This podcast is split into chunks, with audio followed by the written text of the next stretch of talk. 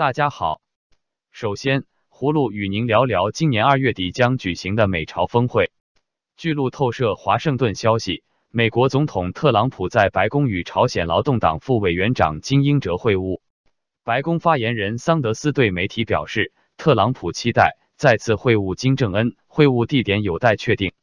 国务院消息说，磋商进行的顺利，双方将为两国领导人在新加坡承诺的致力于朝鲜半岛无核化提供一切努力。美国提议二月底举办美朝第二次峰会。金英哲带去了朝鲜劳动党委员长、国务委员会委员长金正恩写给美国总统特朗普的亲笔信。韩国统一部副发言人李友镇十八日就金英哲访美一事表示，朝美领导人去年六月商定携手致力于实现半岛全面无核化，希望两国领导人能就无核化问题早日达成协议。据悉，蓬佩奥去年十月访朝与金英哲和金正恩举行会谈。但第二次首脑会谈的协调工作未能取得进展。美国要求采取具有时效性的无核化措施，朝鲜则要求解除制裁等，双方分歧很大。金英哲去年十一月的访美在临行前取消。越南总理阮春福十八日首次公开表示愿意接待两国领导人。阮春福在接受采访时说：“我们不知道最终决定，但是如果在这里举行。”我们将尽力确保峰会圆满落成。一名匿名的越南政府消息人士表示，尽管没有任何正式决定，但越南已就这场峰会开始进行后勤准备工作。葫芦期待第二次美朝峰会的召开，因为它有助于维护朝鲜半岛的无核化。但葫芦对会议成效持谨慎态度，因为第一次美朝新加坡峰会并未取得实质性进展。接着。葫芦与您说说前国际刑警组织主席孟宏伟妻子高歌接受采访的事。二零一八年九月二十五日，在北京遭到逮捕的国际刑警组织前主席孟宏伟的妻子高歌近日接受法国媒体采访，声称一百多天来没有她丈夫的任何消息。她目前已返回自己家居住，但却担心自己及孩子遭到绑架，要求法国政府对她一家进行保护。记者问：“自从您丈夫九月二十五日在北京被逮捕之后，您有他的消息吗？”高歌回答：“没有，我与中国当局没有任何接触。我的电话与电邮在他被逮捕之后都被封锁。十月六号之后，我与我的家人和朋友也失去了联系，没有任何人可以与我联系。”记者问：“您的丈夫为何要去北京？你们是否有何预感？”高歌说。他是为国际刑警组织去斯德哥尔摩之后，他又途径北京去伊朗。最近几年来，北京的形势急剧变化是众所周知，许多高官都失踪了。但是我丈夫并不担心，他非常专业，而且十分诚实，他相信自己国家的法律。记者问：“您如何评论中共对您丈夫的贪腐指控？”高歌说：“我完全不相信。”我丈夫为中国工作了四十年，十五年来参与国际合作，受到国际同行的尊重。我们在国外银行没有账户，没有私藏财富。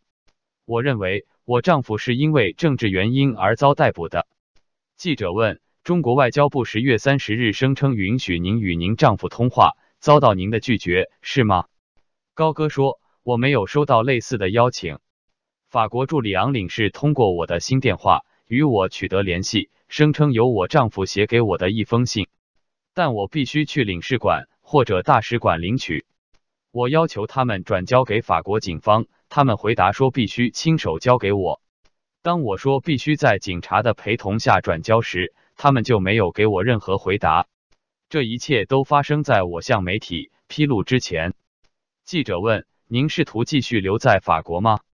高歌回答。我不能回中国，发生的这一切都太奇怪了。最基本的权利都没有受到尊重，即使在这里，我都担心会遭到绑架，担心我的孩子们的安全。我要求法国政府的保护。葫芦感觉高歌女士似乎并不清楚她应该做什么。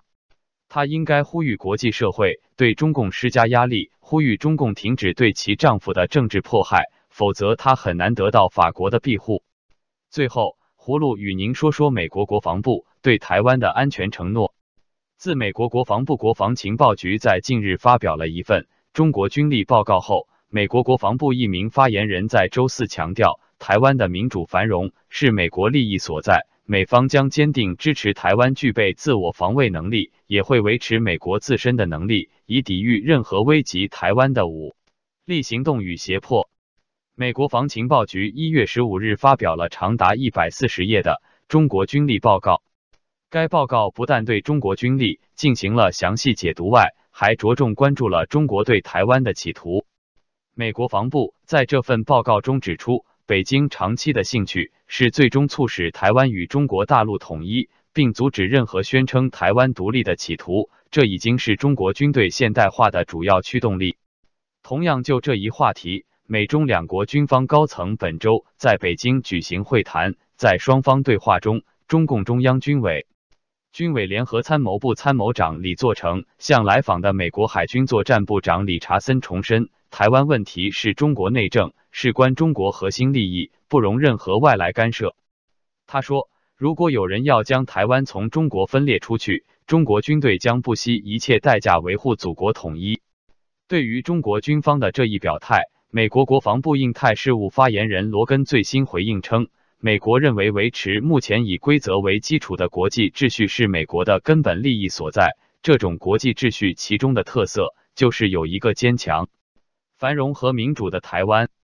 该发言人还表示，美国对台政策是基于一九七九年的《台湾关系法》、三个美中联合公报以及六项保证。美国的政策历经七届政府，仍然维持其连贯性。